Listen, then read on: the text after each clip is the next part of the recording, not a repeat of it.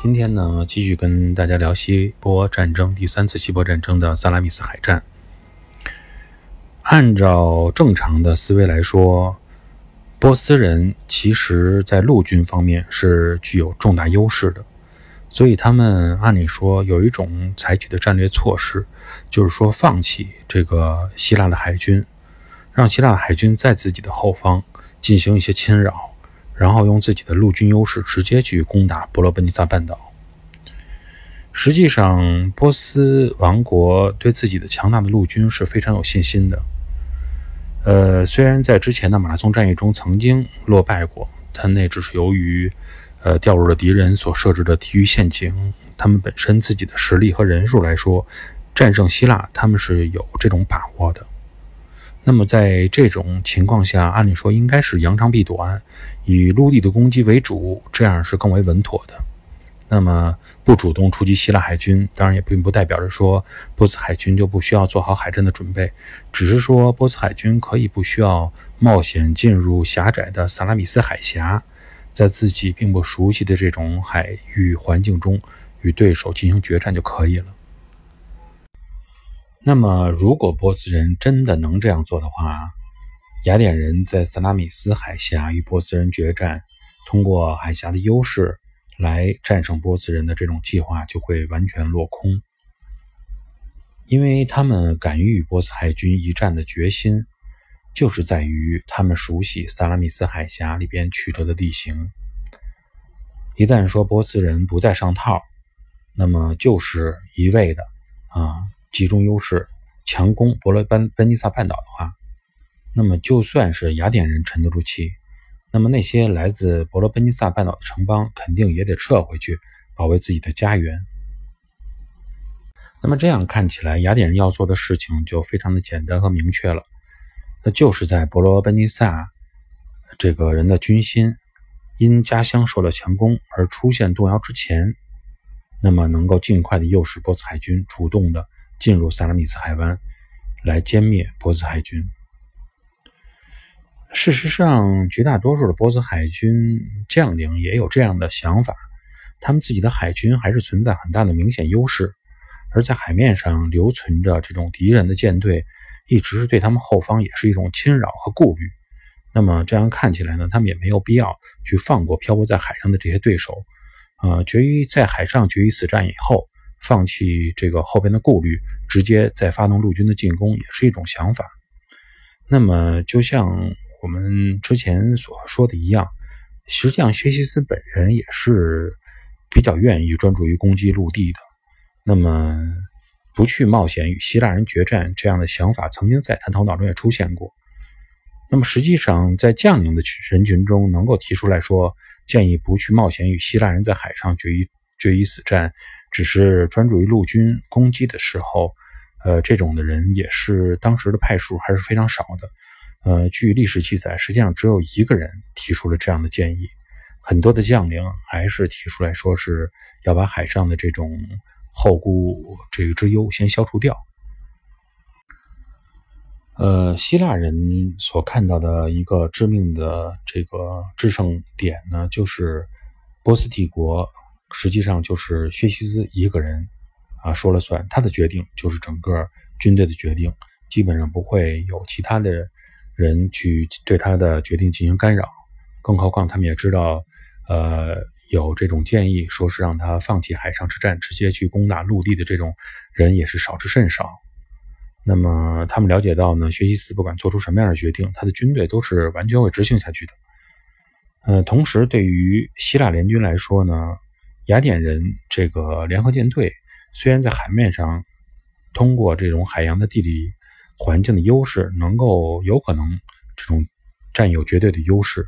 但是他们也是必须要把时间缩到尽量的短，然后在尽量短的时间内让伯罗奔尼撒人跟他们捆在一起，共同在海面上与他们一起作战，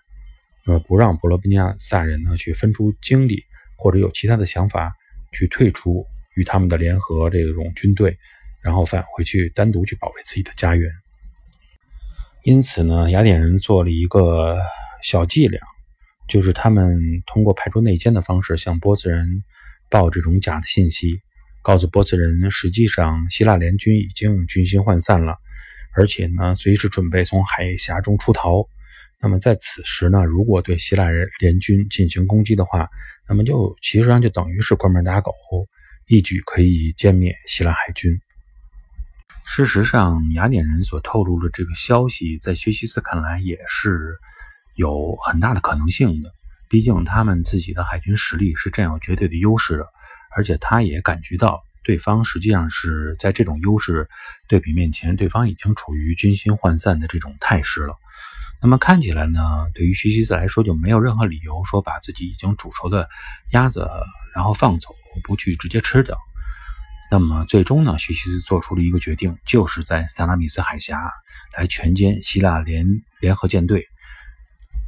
为了能够全歼希腊联军，波斯人呢，甚至从这个埃及还让从这个从埃及的方向赶来增援了，大概有二百艘战舰。然后派往这个萨拉米斯的西部，啊，然后避免这个希腊海军从萨拉米斯和科林斯地峡之间的水道，啊，能够成功出逃，最终不能对他们进行全歼。而从对希腊方面呢，是为了不让埃及舰队从后方主动的攻击自己，那么希腊联合舰队中的科林斯人是被派往这个方向，这个与呃赶来的二百艘战舰进行对峙。至于双方舰队的主力，那么现在呢，就已经把。萨拉米斯海峡作为他们最终的决战地点了。当雅典人得知波斯主力已经离岸出发，进入萨拉米斯海峡以后，他们终于能够长出一口气了。那么一切正如他们所料，啊，舰体庞大而且数量众多的这个波斯舰队进入了狭窄的海峡中，就开始呃丧失了真正的机动性。而从萨拉米斯东岸侧面来袭的希腊舰队。利用他们本身机动灵活的优势，用他们自己用铜制的这种舰首，不断的撞击波斯海军军舰的这个腹部。最终呢，这场被载入史册，并且被认为拯救了希腊，甚至于拯救了整个西方文明的萨拉米斯海战，实际上一共进行的时间并不长，也只有七八个小时。在希腊人的猛烈攻击之下，波斯方面据记载。最少损失的战舰有二百艘以上。更为重要的是，当战局朝着有利于希腊人的方向发展的时候，那么出于保全实力的想法，那些本来不是波斯嫡系的舰只就开始脱离海战的战场了。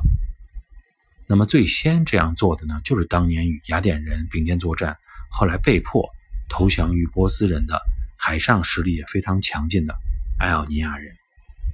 最终，萨拉米斯海战以失败告终。萨拉米斯海战的失败确实严重的打击了薛西斯的信心，加上之前遇到的几次海难，那么波斯人呢，这回也不得不相信自己在海上实际上并不像自己在陆上那么强大。现在更为要命的是，希腊人已经完全掌握了整个的制海权。那么一旦他们能够北上达达尼尔海峡，切断整个波斯陆军后路的话，不用等到说补给断绝，那些已经收到消息的那些蜀国军队本身自己就会在整个联军中乱起来。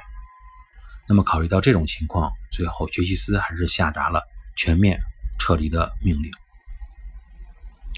波斯人肯定是没有预料到自己精心准备了十年的这一次远征，又这么快的惨淡收场。很显然，他们其实当时根本就没有制定了后撤的这种计划。那么，可想而知，如此庞大的军队在兵败如山倒的这种局面下，当撤退的时候会呈现出怎么样的混乱？最终呢，薛西斯海军剩下的舰队没有像来时那样与陆军相伴而行，而是直接横穿秦海，逃往了小亚细亚半岛。这也使得只能原路返回的陆军陷入了缺乏补给的境地，出现了饥饿、疾病以及后边的军队进行这种追击的情况，使波斯军队蒙受了非常巨大的损失。至于波斯军队最终损失有多少，估计他们自己都没有准确的数字进行记录，因为呢，这个它里边有很多这种蜀国的军队，大部分这种附属国的军队都是直接就打散了。然后看到这个不行了以后，都纷纷逃亡了，你就无法去记载到底是损失有多少，然后这种逃亡有多少，都当时的情况等于是非常混乱了。最终呢，波斯人总结自己的失败之处，还是属于就是这种陆海两军一旦到了危急的时刻，各管各管各的，那么陆军呢就不可能说依靠于海军，那么海军呢也是最后反而是给陆军添了麻烦，他们可能最终会考虑。那么陆军能不能说我不依靠海军，完全就靠我陆军直接进攻，通过这种陆上以战养战的形式，来在这个希腊半岛啊争取能够进行一场能够获胜的战争？那么波斯方面呢，其实已经开始让用这种想法来做下一次战争的准备了。那么真正的陆地决战随后呢，也将继续拉开序幕。感谢大家的收听和参与。下一集我们再见。